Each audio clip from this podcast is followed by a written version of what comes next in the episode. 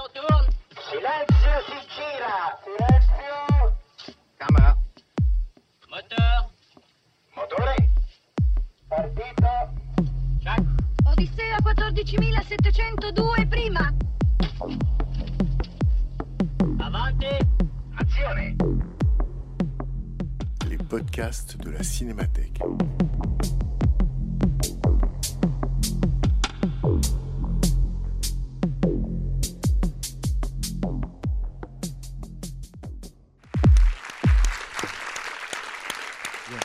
Bonsoir, euh, bah, bienvenue, bienvenue à la Cinémathèque. Ravi aussi de vous retrouver aussi nombreux. Beaucoup d'entre vous connaissent ce rendez-vous puisque on l'a instauré avec ce programme, à savoir euh, une politique d'invitation, une invitation lancée à un cinéaste, à un critique, à un écrivain.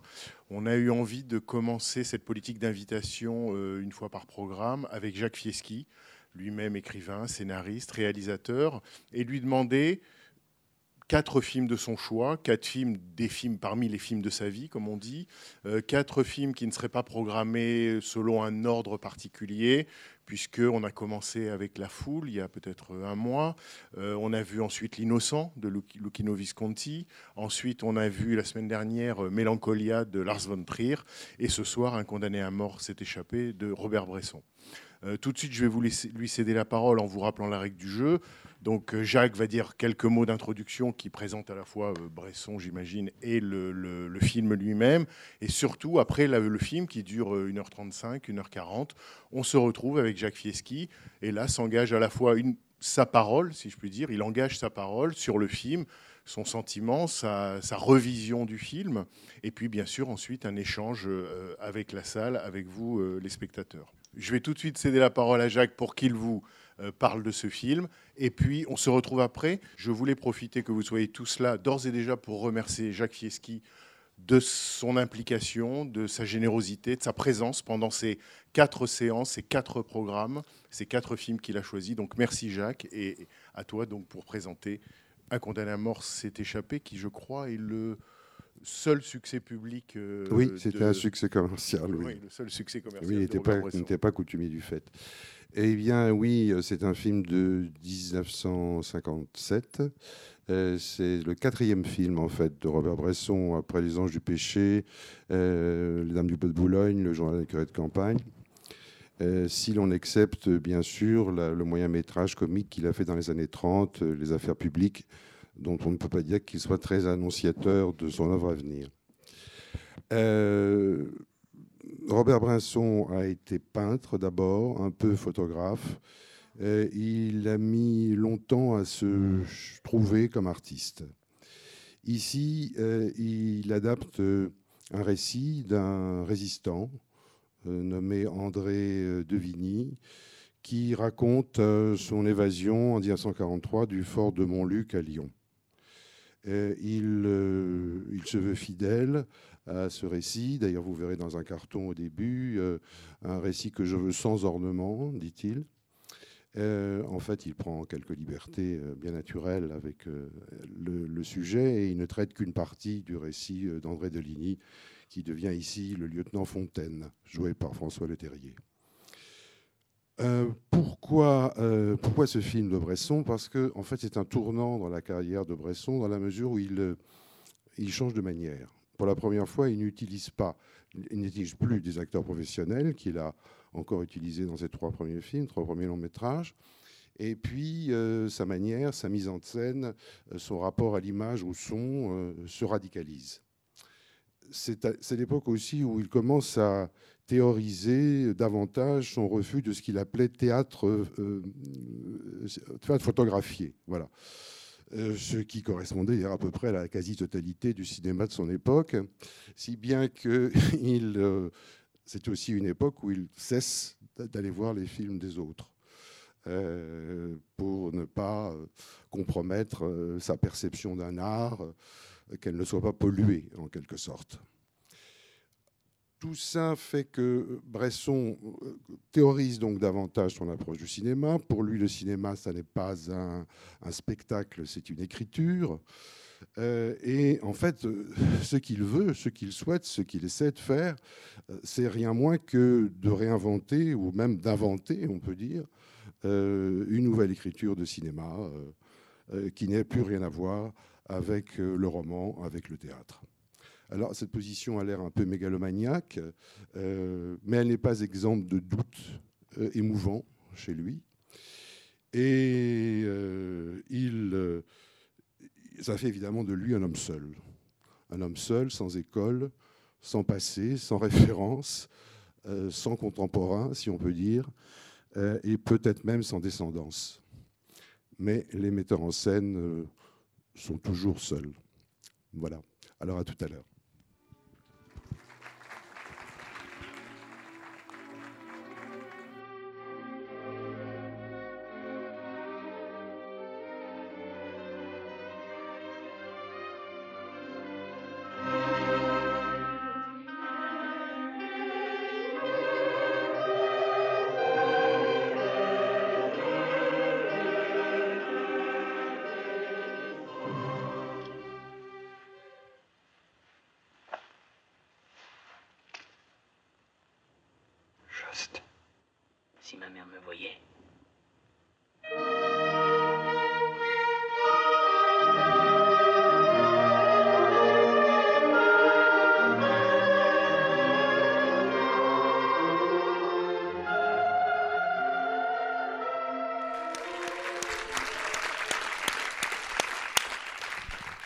Euh, bien, bien, bonsoir. Vous nous direz après comment vous avez ressenti ce film. Je, bon, la, recherche de cette, écriture, cette écriture nouvelle de, par Robert Bresson, euh, euh, comment un peu la définir ici? Moi, en revoyant le film, je, le ressens de façon plutôt hypnotique et sans trop repérer comment ça, comment ça, comment ça se fait, comment ça marche. En fait, techniquement, c'est toujours le même objectif, le 50. Euh, ce sont des plans qui sont tous courts, euh, beaucoup de travelling, euh, bref aussi, et qui sont délibérément invisibles, que Bresson veut délibérément invisibles. c'est il prétendait Bresson que qu'en fait il n'y avait qu'un seul point de l'espace d'où on pouvait regarder une scène. Le, film, la mise en scène fonctionne beaucoup sur, une action morcelée, sur euh, la partie pour le tout, ce qu'on appelle en sémantique, euh, pardon d'être un peu cuisse, la métonymie. Euh, donc, en fait, c'est quoi? C'est une main qui se pose sur l'épaule, c'est une veste qu'on jette sur le visage du, héros inanimé au début du film. Il y a constamment cette espèce de suggestion de, hors-champ euh, que donne le principe de cette action morcelée. On, prend, on, commence le film sur les mains du héros. Ces mains, pendant tout le film, vont œuvrer à la fabrication artisanale de l'évasion. Euh, donc ces mains vont, vont manipuler euh, des objets. Le film est objectal, on pourrait dire. Euh, ça va de, euh, du portier, de, pardon, la poignée de porte de la voiture euh, qu'on veut ouvrir, de la vitesse qu'on passe, des menottes qu'on vous met, de, des, cadenas, ensuite d'une cuillère qui devient ciseau, de vêtements qui deviennent cordes, un rasoir, euh, une épingle à nourrice. Tout ce rapport aux objets euh, manipulés par les, mains du héros. Beaucoup de l'action du film aussi est, off. Elle n'est pas traitée directement. elle est simplement perçue sur son absence, si on peut dire. Euh, c'est le cas de la première évasion, par exemple, puisque, euh, puisqu'en fait, on, ne suit pas le héros qui s'enfuit, on reste dans la voiture. C'est le cas de, cette scène très étonnante où ces femmes, les seules du film d'ailleurs, qui je pense sont des femmes de ménage, euh, sont comme figées gelés par les bruits de, de mitraille comme ça qui exécutent les victimes. C'est le cas également de la dernière scène, enfin une des dernières scènes qui est le meurtre de l'Allemand, où on reste sur le mur avec simplement cette, euh, cette image assez étonnante des mains levées euh, du lieutenant Fontaine pour euh, suggérer l'étranglement. On ne s'installe, avec Bresson, on ne s'installe jamais dans une scène. On, les, scènes, se relaient l'une l'autre, comme ça, dans une perpétuelle osmose. L'important pour lui, ce n'est pas l'image, c'est le rapport entre les images, la collure. Et ce n'est pas non plus le choc, euh, la collision des images, comme euh, dans le montage, comme chez par exemple Eisenstein, qui essaye de trouver, enfin qui, parvient tout à fait à euh, tout un sens comme ça dialectique dans ces chocs. En fait, euh, il y a un contraste que je trouve extrêmement réussi, extrêmement troublant et extrêmement original entre la précision, la netteté du trait. Bresson disait j'aime le trait et euh, la souplesse envoûtante, élégante de l'enchaînement. Je trouve que là, c'est très très frappant dans Un condamné à mort, c'est échappé. Et puis bien sûr, il y a les sons, les fameux sons de Bresson.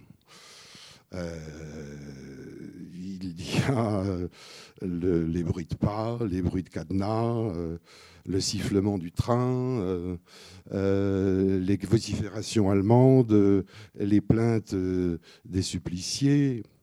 Et puis il y a même cet étrange grincement dont on ne connaîtra en fait qu'à la fin la nature, euh, qui est celle de, la bicyclette euh, du soldat allemand dans le chemin de garde. Bon, tous ces sons, évidemment, ne sont pas des sons directs. Ce sont des sons qui sont extrêmement travaillés euh, dans une post-synchronisation. Tout comme les images, tout comme les plans, suscitaient parfois quelque chose comme 40 ou 50 prises. Ça, c'était la maniaquerie obsessionnelle de Bresson, mais qui était comme le, une nécessité pour lui de, l'expression. En fait, euh, ce rapport au son est très étrange parce que, à la limite, on dirait que c'est un film qui n'est pas mixé. Enfin, si, bien sûr, il est mixé de façon très sophistiquée, mais c'est le, contraire euh, d'une ambiance sonore, sonore globale. C'est un son sélectif, un son euh, directif, un son fléché.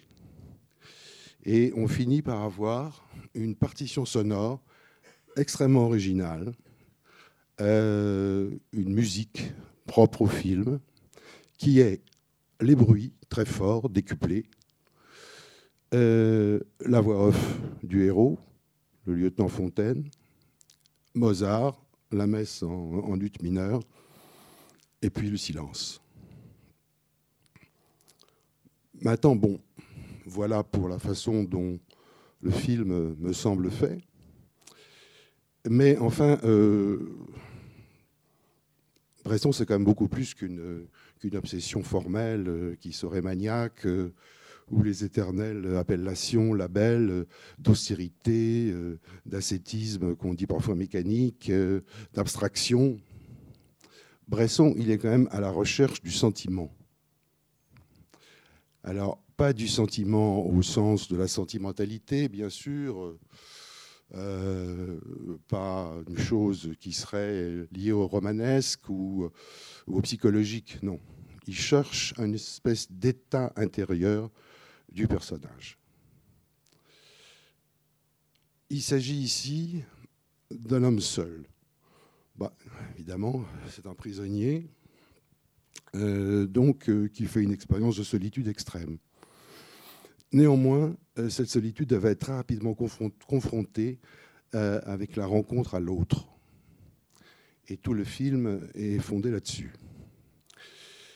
Euh, passé toutefois la première scène de la tentative d'évasion ratée, où le co-détenu paraît totalement indifférent au sort de, Fontaine et ne tourne même pas la tête pour voir s'il est arrêté ou non.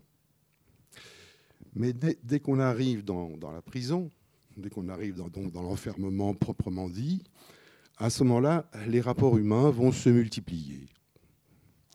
Euh, et très vite, le héros va rencontrer ses semblables, les autres, les détenus, et euh, il va avoir avec eux des échanges toujours brefs, comme contrapontiques, mais cruciaux, essentiels, quintessentiels. Et ces gens qu'il rencontre euh, dans la promenade, et puis après dans la promiscuité physique euh, des lavabos communs, euh, ils vont finir par, bravant l'interdit, c'est-à-dire ce, qui est aboyé par le, soldat allemand, c'est-à-dire pas parler, ils vont arriver à créer une sorte de société à part, qui, une société secrète qui s'exprime à bas bruit, euh, et qui ne, ce sont des gens qui ne se connaissent pas, ou sinon par un trait de leur vie sociale ou de leur caractère, et qui vont tisser une solidarité très forte. Et c'est là où, pour moi, euh, Bresson crée des personnages très beaux et assez inoubliables, que ce soit le pasteur, que ce soit le, vieillard Blanchet, d'abord si réfractaire à toute solidarité, justement, que ce soit euh, celui qui s'appelle Orsini, euh, que sa, que sa femme a dénoncé, et qui est donc porteur d'un drame intime très violent. Tous ces gens-là vont donc euh, créer cette espèce de, société vouée au secret et pourtant à la communication dans des euh, émotions qui sont particulièrement fortes pour être justement exprimées de façon si brève. Et là, je trouve que le, dialogue de Robert Bresson, puisque c'est lui qui a écrit ce film entièrement, je le trouve superbe. Je le trouve superbe de, concision, euh, d'émotion dans cette concision. C'est un style très français, bref, comme ça, qui paraît sec, mais qui est poignant justement parce qu'il ne veut pas l'être. Alors, comme toujours euh, dans cette caractérisation chez Bresson, il y a, euh, ben, une trame spirituelle. Il y a un pasteur, il y a même aussi un curé qui a un rôle plus, plus, court, qui n'est autre d'ailleurs qu'Antoine Bourseillet, ce curé. Et, et, en fait, l'histoire d'Orsini, le sacrifice d'Orsini, fusillé, presque on peut dire à la place de Fontaine. Euh, Orsini dont la mort ressemble étrangement à un suicide d'ailleurs. Il a quelques raisons pour cela. Euh, va faire parler cette communauté, cette communauté solidaire. Et c'est parce que, lui dit-on, euh, sans doute Orsini est mort, que tu vas réussir. Donc, cette préoccupation spirituelle euh, aura pour euh, oraison, enfin l'oraison d'Orsini, ce sera les paroles du Christ à Nicodème, le vent souffle où il veut, qui est le sous-titre du film. C'est-à-dire l'on sait d'où il, va, d'où il vient, etc. C'est quoi? C'est la grâce, sans doute. Et la vie nouvelle, qui sera peut-être celle d'Orsini, selon le pasteur. Bon, ensuite, l'adieu à cette communauté est aussi euh, magnifique à mes yeux. C'est-à-dire qu'il y a le testament euh, sur un bout de papier, la promesse du pasteur, et puis il y a simplement euh, prier pour moi, adieu. J'ai oublié de vous dire aussi que je trouve très beau le rapport justement avec Blanchet, le vieillard voisin, qui, qui d'abord, enfin, ne veut plus vivre, il veut se pendre avec une, avec une ficelle. Personne ne l'attend, pas d'amis, rien, enfin nihilisme total. Et que peu à peu, lui aussi, dans cette quintessence des rapports humains qui se vit dans la prison, va adhérer à cette solidarité. Il va finir par dire c'est extraordinaire, euh, et, Fontaine va lui répondre euh, ce qui est extraordinaire, euh, monsieur, comment s'appelle-t-il? Blanchet, c'est que ce soit vous qui le disiez. Voilà. Bon, là, je trouve que la caractérisation avec une telle sobriété, une telle concision, je trouve euh, absolument remarquable et assez miraculeuse, pour employer un mot du vocabulaire spirituel aussi, euh, de Bresson. Et puis, toutes ces scènes brèves, euh, on ne va pas s'arrêter là. C'est-à-dire qu'il y a, dans la dernière partie du film, il y a l'apparition d'un autre personnage, c'est-à-dire le jeune Jost. Avec lui, on va s'installer dans les scènes, là où, tout était euh, justement bref, contre-appontique, comme voler, arracher à l'interdit. Là, quand même, euh, on rentre avec, avec Jost dans des scènes de vraie durée. Euh,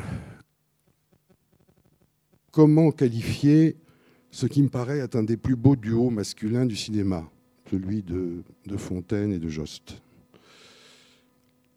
C'est une attraction, enfin visiblement immédiate, pas sexuelle, quoique. Mais euh, c'est une sorte d'adoption. Donne-moi la main, Jost, euh, tout de suite. Alors, euh, il a beau être couvert de poux, euh, d'une saleté repoussante, enfin pas si repoussant que ça. À ce moment-là, cette adoption d'un aîné pour le, pour le plus jeune va se manifester, là aussi, par ces paroles brèves, des injonctions c'est-à-dire ça suffit maintenant, il faut se taire, euh, couche-toi et dors, euh, lave-toi, euh, réveille-toi, voilà. Là aussi se tisse un lien immédiat très fort, c'est le type même du suspect, Jost. Bon.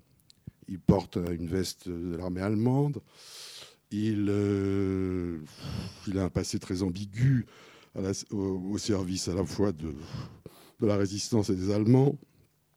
Euh, il a tué un, un, policier français. Il s'amuse étrangement avec un soldat allemand pendant, le, pendant que les gens se lavent. Il a une espèce de rire étrange. Euh, en fait, euh, c'est un, un Lacombe lucien qui trouve in extremis son rédempteur. Là où l'autre, Lacombe Lucien n'a pas eu la chance de le rencontrer, là il le trouve. Il le trouve quand il est à la croisée de son chemin. Et, l'autre euh, va le sauver euh, euh, en lui posant des questions essentielles. Qui es-tu? Qui, qui, je suis? Voilà. Ça le ramène à lui-même. Car ce garçon simple, populaire pourrait-on dire, est intelligent et fin. On ce qui est très beau dans le rapport entre Jost et, Fontaine, c'est qu'en fait, il est marqué par un drame potentiel. C'est-à-dire, il faut soit l'emmener avec lui, soit, euh, soit le tuer. Le tuer de façon sauvage, d'ailleurs, avec un crochet. Bon. Ce que peu à peu, Jost va découvrir sans s'en effrayer. On n'est pas. J'ai rarement vu, je veux dire, avec une telle économie, euh, une formulation d'un rapport au cinéma euh, aussi juste, aussi prenant. Tout de suite, il y a entre eux un absolu. Euh, il, y a, une dimension d'absolu dans le rapport qui fait qu'il est lié, à mon avis, à jamais. Et, puis, il y, a la, fin du film, que je trouve vraiment très belle. Euh, c'est le, bon, le meurtre de l'Allemand, c'est la fuite, c'est le bref regard de, de, Jost au cadavre. Ensuite, la façon dont, quand il est sorti, euh, de la, quand il est descendu le mur, la façon dont il reçoit Jost comme ça, et cette brève étreinte en disant son nom. Cette réplique assez inattendue chez Bresson, c'est-à-dire si ma mère me voyait, où c'est comme si on, on, voulait soulager ce qui a. Je ne dirais pas d'amoureux, parce que je veux dire, je ne veux pas tirer ça à une homosexualité banale, ça n'est pas ça, c'est bien au-delà. Mais enfin, c'est un lien masculin très fort, en tout cas. Et puis, euh, et puis, ils partent dans la nuit. Ils avancent vite, pieds nus, parce qu'il a oublié les chaussures. Euh, ils avancent ensemble dans la, même, dans la même direction, vers un destin incertain. Et puis, il y a euh, ce- cette brume chimique du train euh, qui se répand et qui les fait disparaître. Mozart encore.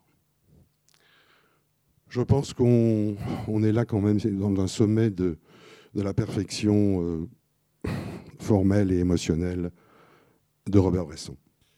Maintenant, je voulais vous demander, parce qu'il y a quelques acteurs dans la salle, comment, euh, par rapport à cette tarte à la crème, un peu de Bresson, c'est-à-dire du modèle, euh, et pas de l'acteur, etc., comment vous avez ressenti, euh, comment vous avez trouvé que ce film était, bon, il faut bien le dire, joué? J'avais beaucoup lu sur, sur ces fameuses interprétations. Moi, je viens juste de commencer à regarder sa filmographie, donc je, je suis encore au début. Et je m'attendais à quelque chose de beaucoup plus écharné, en fait, enfin, beaucoup plus rachitique. Et j'ai été vachement surpris, mine de rien, euh, dans le curé de campagne, juste avant, donc, euh, donc le précédent.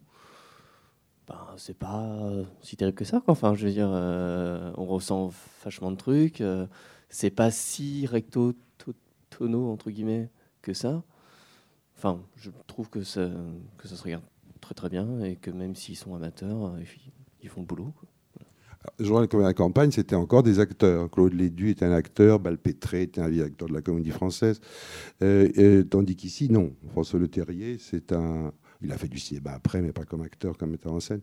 Mais il, euh, il n'était pas acteur et il ne l'est pas resté. Euh, voilà, parce que, bon, un des reproches, c'est pas un reproche, mais enfin, disons, une des caricatures qu'on fait de Bresson, euh, et peut-être que certains films répondent un peu à cela, il faut le dire, mais je trouve là pas du tout. Euh, je trouve que François Leterrier, il joue ce rôle. Il, est extraordinaire, oui. François Le Terrier est extraordinaire, dans ce rôle, extraordinaire d'émotion, on le suit, et quelque chose de, effectivement, dans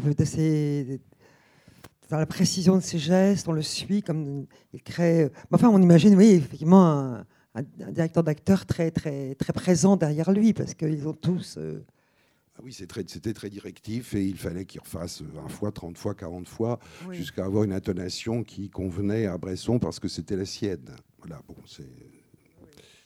Mais pour moi, c'est totalement incarné euh, Oui, chez, oui. chez, chez Le Terrier, et chez le petit et chez les autres aussi. Oui, puis il est très beau, François Le Terrier. Il est très. Tous les deux sont, tous, tous les acteurs sont très très beaux. Enfin, beaux au sens, euh, oui, très fortement chargé d'une spiritualité, quelque- d'une âme. Peut-être qu'il faut redire aussi euh, quelque chose un peu de cette méthode, puisque Bresson a euh, assez tardivement euh, résumé en quelque sorte ses préceptes dans un livre euh, fameux et sublime qui s'appelle Notes sur le cinématographe et que vous pouvez lire. Voilà, c'est des suites d'aphorismes et de, et de préceptes. Euh, de même qu'il donc il avait entre autres cette conception de l'acteur qui ne devait pas être un acteur, mais comme il disait un interprète ou un modèle. Modèle, Euh, il emploie ce Voilà le, le terme de modèle, parce que toute la terminologie de Bresson se situe en. Autant on sent effectivement, et encore plus dans ce que tu dis, mais en voyant le film, à quel point il trouve que musique et cinéma sont compatibles, euh, puisque le cinéma serait aussi une musique quand il atteint cette perfection. Autant euh, le, repoussoir, si je puis dire, pour que le cinéma existe en tant que cinématographe, c'est le théâtre. Et l'acteur au théâtre a toute la valeur reconnue par Bresson, mais il considère que le cinéma a trop tendance, par paresse en quelque sorte, à importer le jeu de l'acteur euh, théâtral dans le film et au cinéma. Et lui lutte de toutes ses forces contre, en quelque sorte, on pourrait dire l'intonation théâtrale de l'acteur au cinéma, et c'est ce qu'il appelle le faire à repasser. C'est-à-dire que c'est pour ça aussi qu'il les fait répéter euh, 40 fois la, la- la- la même intonation, c'est pour que finalement l'acteur se fatigue et qu'il arrête de jouer. Euh, ou en tout cas le modèle ou la personne arrête de jouer et finalement d'épuisement disent la phrase de manière euh, sans intonation ou mécaniquement et que c'est ça que, que Bresson va, va retenir alors qu'il va essayer d'éliminer au contraire tout ce qui aurait d'intention de jeu. Quoi. Oui, mais c'est chez certains de ces modèles, et là je trouve que c'est le cas, il y a quelque chose qui a, il y a une, il y a une humanité ou une vibration qui échappe justement à- au fer à repasser de Bresson. Et quelque chose qui a le. Enfin, qui le. D'ailleurs, c'est immaîtrisable tout cela, bien Oui, entendu. Mais ça dépend beaucoup du choix des, de ceux qui vont jouer. En revoyant le film, c'est frappant de voir comment effectivement François Le Terrier, je dirais, on dirait que ça a presque échappé à Bresson. Enfin, comment il joue. A échappé, c'est ce qu'il me semble. Il a des demi-sourires comme ça, et même cette, ce- cette scène terrible avec Jost à la fin, quand il lui, quand lui fait comprendre qu'il n'a pas le choix. C'est-à-dire, euh, c'est soit tu viens avec moi, soit tu meurs. Euh, il y a quelque chose de, de- très fort et de jouer, de jouer très, très subtilement, à mon sens. Comment avez-vous ressenti le film si vous le voyez, si vous le découvrez pour la première fois? Est-ce que ce style vous, vous dépayse, vous plaît? Oui, c'est assez, euh, assez novateur, je trouve. J'en avais vu d'autres. J'avais vu au hasard Balthazar, qui était assez noir. Et donc, je- vous me direz, mais j'ai l'impression que c'est un, un des rares films de Bresson qui finissent bien. Oui, c'est vrai. Hein, et puis, je voulais savoir un petit peu votre avis là-dessus. J'ai l'impression qu'il essaie de filmer l'invisible, en fait. C'est-à-dire que derrière, on parlait de l'âme des personnages, mais c'est ce qui l'intéresse, c'est ce que dégagent les gens et des, des choses qui se nouent. Euh, et puis, alors, il y a le motif des mains. Moi, j'avais vu Pickpocket. Effectivement, il y a cette notion des mains. J'ai l'impression que c'est un des, un des thèmes qui revient dans son cinéma. Alors, est-ce que, euh, moi, j'ai pas vu tous ces films, il y a d'autres thèmes qui reviennent. Et puis, je, je voulais avoir votre point de vue sur son rapport à la spiritualité.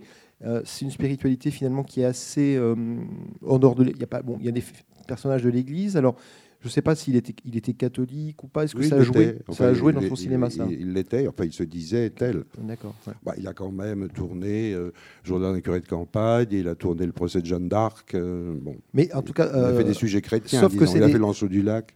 On est dans l'hérésie à chaque fois. C'est-à-dire que les curé de campagne, c'est quand même pas. Ah non, on n'est jamais dans, on est jamais dans la bondieuserie. Voilà, on n'est pas dans la bondieuserie. On n'est pas dans la bondieuserie, on Ouais. est dans une, Voilà. dans, un, dans une quête, euh, dans une quête euh, spirituelle euh, euh, personnelle, intérieure, presque d'élection, je dirais. Il y a aussi une espèce de jansénisme, d'une certaine manière. Bonsoir.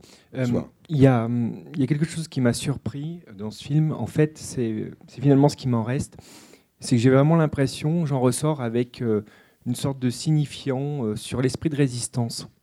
En fait, la manière dont c'est filmé, la manière dont parle le personnage, il a, en fait, quelques moments, il doute, mais c'est très peu. Il y a une détermination et euh, justement toute cette précision qu'il y a dans la construction de ces films pour sortir, etc.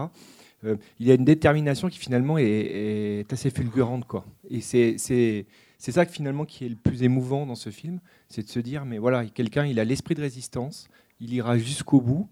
euh, et c'est cette orientation finalement qui, reste pour moi euh, quand, euh, quand j'y repense. Mais sur- la question de la résistance, on pourrait dire aussi, enfin moi le sentiment que j'ai à chaque fois que je revois ce film, c'est à quel point d'une certaine manière en 1956, il est tourné en 56, donc dix ans après la Seconde Guerre mondiale, comment ce film-là, lui tout seul, je dirais, sauve l'honneur du cinéma français? Le cinéma français, euh, dans les dix ans qui suivent la guerre, ne prend absolument pas, disons, le chemin du néo-réalisme italien. Euh, et le, film qui exalte l'idée de résistance, au-delà même de la résistance pendant la Seconde Guerre mondiale, presque une idée supérieure de la résistance, où tout est résistance, y compris la, matière, mais qu'il s'agit aussi de, l'affronter. Moi, j'ai l'impression que ce, ce film-là, euh, en quelque sorte, oui, sauve, enfin, prend acte, pas seulement parce qu'il est, tellement monde, que, mais il prend acte de la guerre aussi, et il prend acte aussi de l'absence de, représentation euh, de la résistance dans le cinéma français.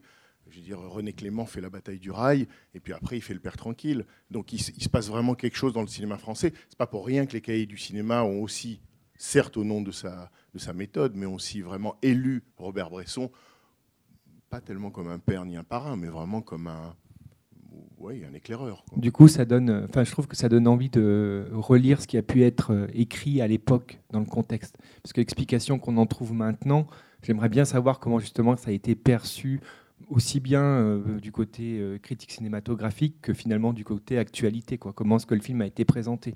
Ça me donne envie de regarder ça pour justement voir ce, regard, ce contrepoint.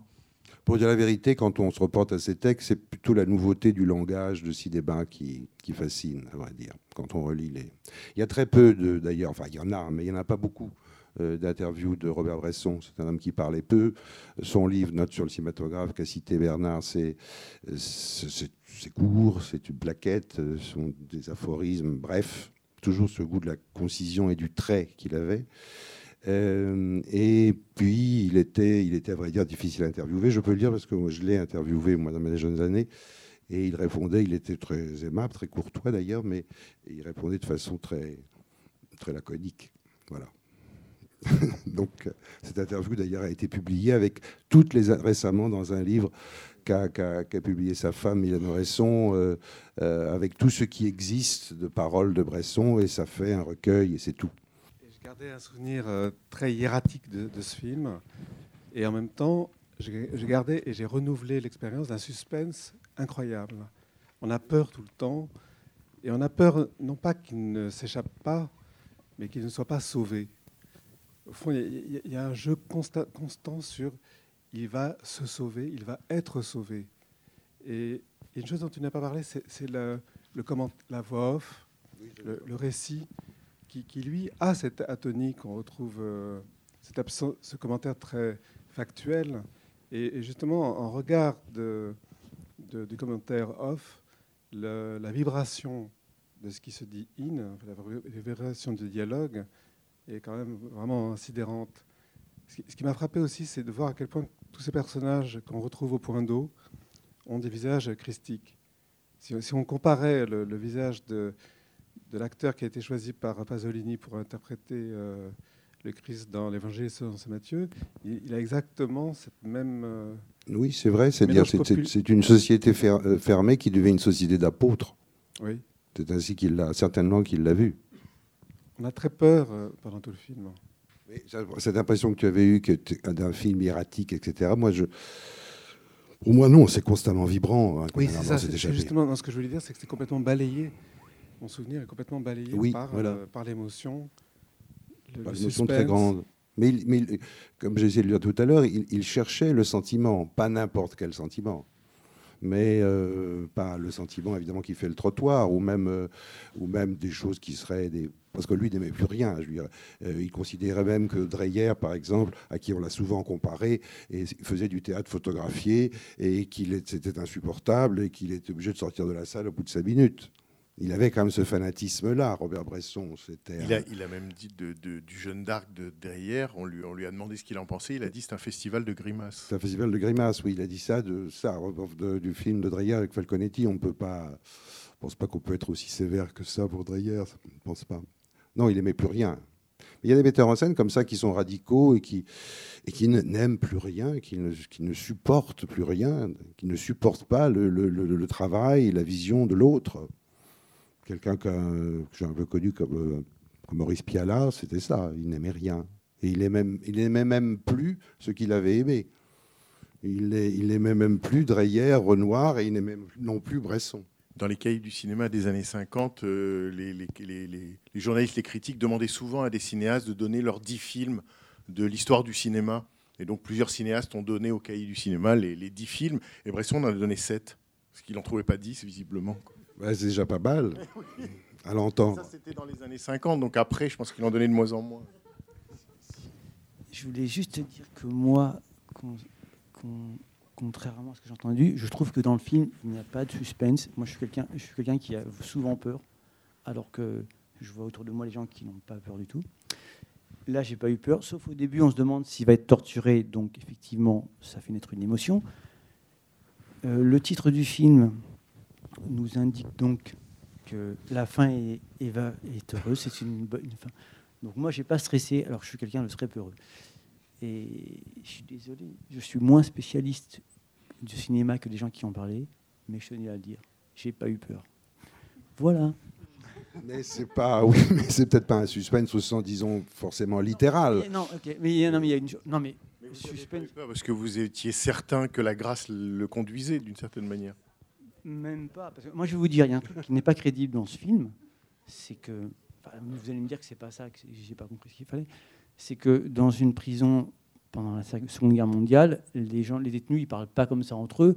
Si tout l'étage entend qu'il est en train de travailler le bois, il y a forcément des gardes qui passent et qui l'auront entendu. Donc c'est pas vraiment crédible. Voilà. Il semble pourtant que ce soit inspiré d'une histoire vraie, mais peut-être que ce, témoignage, ce récit n'est pas. Vous voyez dans l'Armée des Ombres, oui. quand l'Innoventura court, oui, là on a vraiment peur. il y a cette brume et tout. Là, on a une peur. Mais là, non. Non, non, mais écoutez, c'est votre, votre point de vue. Mais sur, mais sur le réalisme, je pense que ça vise un autre réalisme que le réalisme vraisemblable. Bah, moi, j'ai eu peur, enfin, euh, même s'il y avait le titre, et des fois je me disais, non, c'est bon, il est sain et sauf, euh, mais euh, j'ai eu peur. Enfin, je sais pas. euh. Ah oui, oui, je trouve que ça, pèse sur le cœur à chaque fois. Effectivement, on sait qu'il n'est pas mort puisqu'il a fait ce témoignage et que ça, ça s'inspire d'une histoire vraie. Il n'aurait autrement pas pu le faire.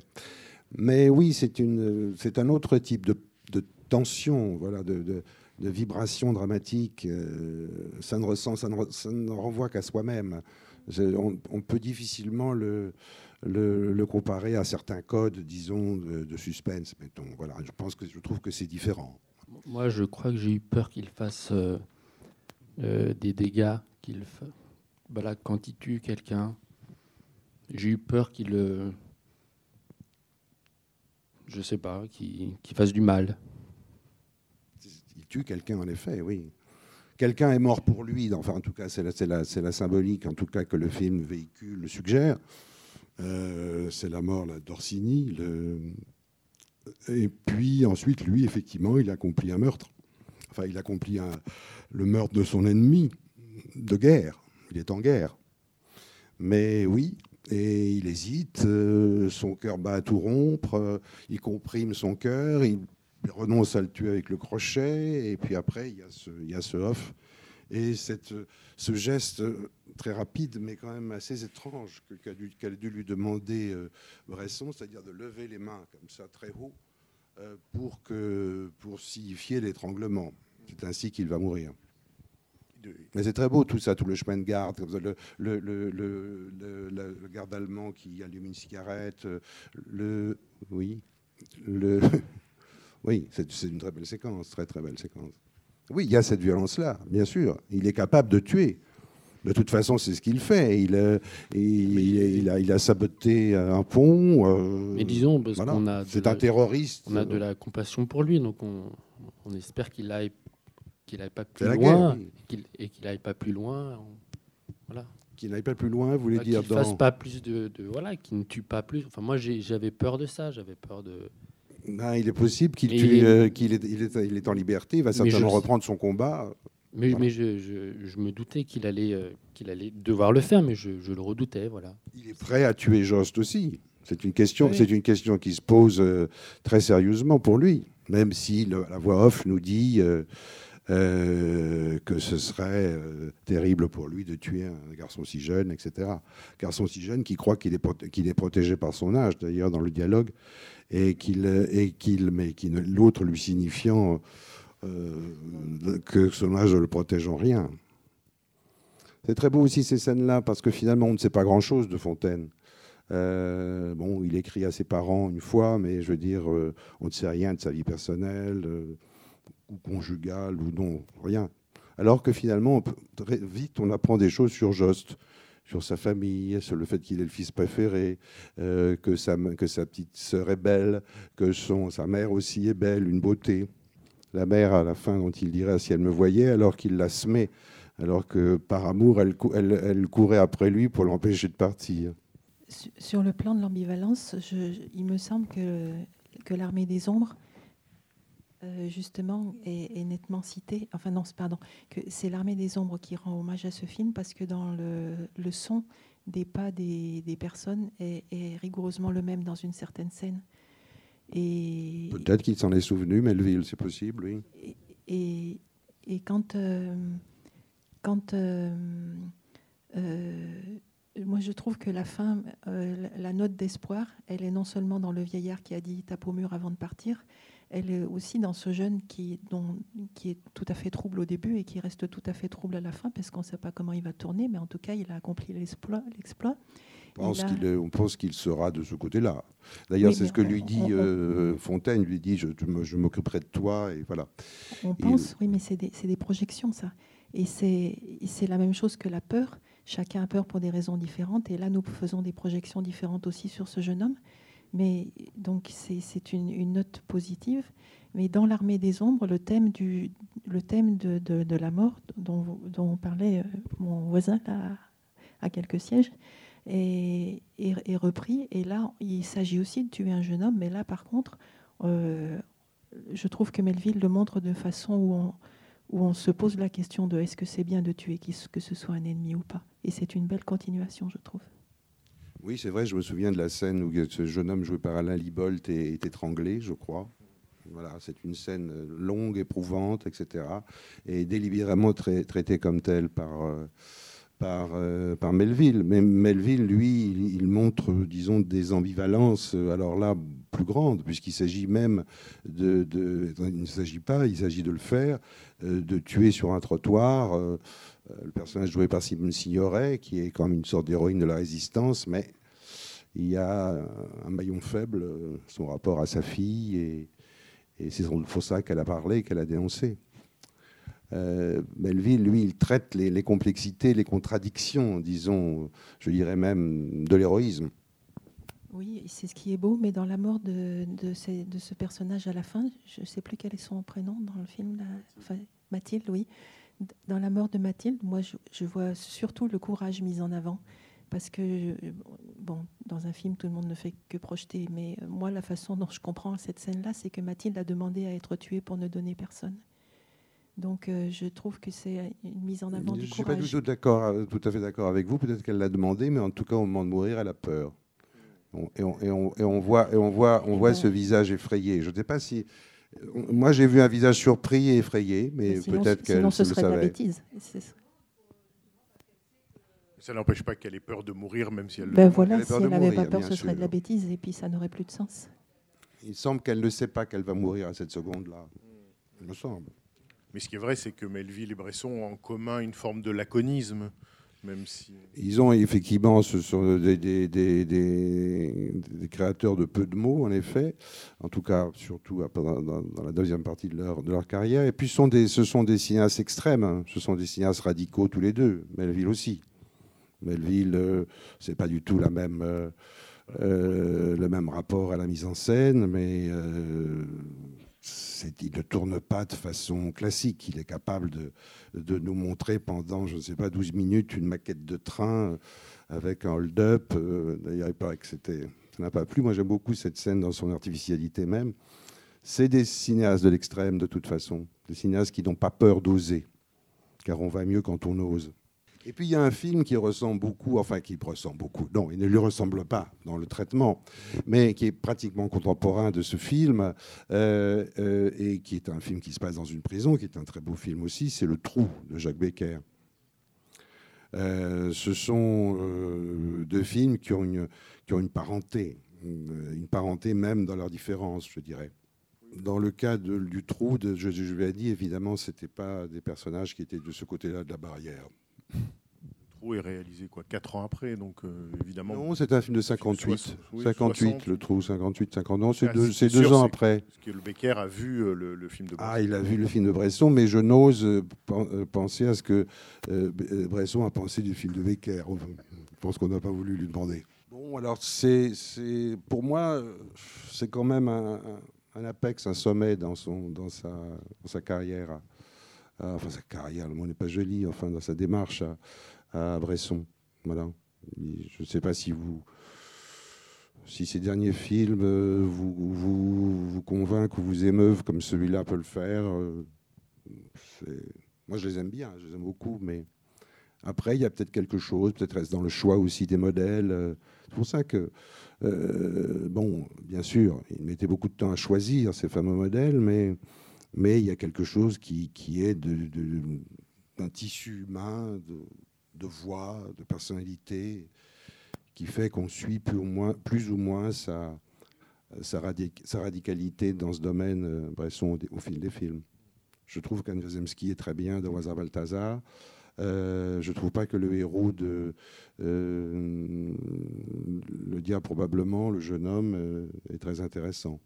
Les autres le sont plus. Mais ce qui, renseigne aussi sur cette question de l'acteur et du modèle chez, chez Bresson, c'est que, et quelque chose peut-être s'est amplifié en, avançant euh, dans le temps, c'est que Bresson travaillait vraiment à ce que ces modèles ne puissent pas resservir, puisque par définition, un modèle qui resserre devient un acteur. Il est capable de- d'endosser plusieurs personnages, et, et vraiment, il était obsédé par l'idée que, y compris avec un sentiment très fort de possession, que ces modèles ne devaient pas euh, jouer dans d'autres films après. D'une certaine manière, ils ne pouvaient servir qu'une fois. Certains il- l'ont fait, pourtant. Et certains l'ont fait, mais ils ont vraiment euh, euh, enfreint une sorte d'interdit. Anne Wiazemski, par exemple, euh, a vraiment enfreint une sorte d'interdit. Dominique Sanda aussi. Non, je, je ne, je- je- je- je ne sais pas du tout ce qu'est devenu ce garçon. J'ai demandé à, à Pierre Giba qui a fait un documentaire sur euh, un condamné à mort et il m'a dit que- qu'il ne sait pas, on ne sait pas. Euh, mais pour moi, c'est une personnalité de cinéma très forte, ce garçon-là. Est-ce que tous ces films sont aussi découpés que Oh oui, oui, oui, tous ces films sont très découpés, toujours, oui. Même, euh, et même à la fin, ça devient presque, euh, oui, c'est systématique, bien sûr, c'est un système, mais peut-être que le système pèse un peu. Oui, non, non, c'est toujours ces plans brefs, euh, ces collures, ces associations, euh, l'image, le rapport à l'autre image. Là, ce que je trouve, ce que j'essaie de dire tout à l'heure, c'est, je trouve qu'il y a une fluidité merveilleuse alors qu'on est dans des traits d'une précision extrême. Et là, je trouve qu'il y a un miracle de mise en scène euh, unique. Oui, mais donc c'était déjà prévu pour lui au moment de l'écriture. Il savait déjà exactement quel plan allait suivre euh, après l'autre, ou c'est vraiment pendant le montage, par exemple Très certainement. savait, C'est euh, quelqu'un, oui, qui travaillait, euh, il storyboardait pas, parce que non, mais enfin, il, il, il avait des idées extrêmement précises sur ses plans, sur le, sur le caractère morcelé euh, euh, des actions, etc. Après, euh, euh, il s'acharnait à trouver le- l'image souhaitée, et là, on, était parti euh, pour euh, 20, 30, 40 prises. Et pourtant, il travaillait avec des, avec des techniciens de cinéma qui travaillaient aussi dans le cinéma commercial. D'ailleurs, il était bien obligé, puisqu'il n'avait pas d'autres. Et qui comprenaient ou pas sa démarche, et qui parfois étaient exaspérés et, le considéraient comme un fou ou un gâteux. Et, bon, certains le comprendront davantage. Il a, trouvé, il a travaillé aussi avec des chefs opérateurs qui ont euh, de grands talents, qui ont, comme Machuel, comme Pierre Lhomme, qui ont quand même compris intimement sa démarche. Bien, ben écoutez, euh, je pense que ce film vous a, retenu, vous a, ému, parce qu'il y a une émotion. Mais il la cherchait. C'est le contraire de. de- alors, ça, il, il faut s'inscrire en faux contre ce cliché d'un, d'un, Bresson abstrait. Non, c'est une, c'est une sensibilité constamment en éveil, euh, qui s'empêche, qui se bâillonne elle-même et qui s'exprime pourtant euh, à travers le jeu des formes. Voilà, ben, en tout cas, merci de votre présence et à la prochaine fois. Merci beaucoup, Jacques Fieschi. Merci. Merci beaucoup. C'était les podcasts de la Cinémathèque française.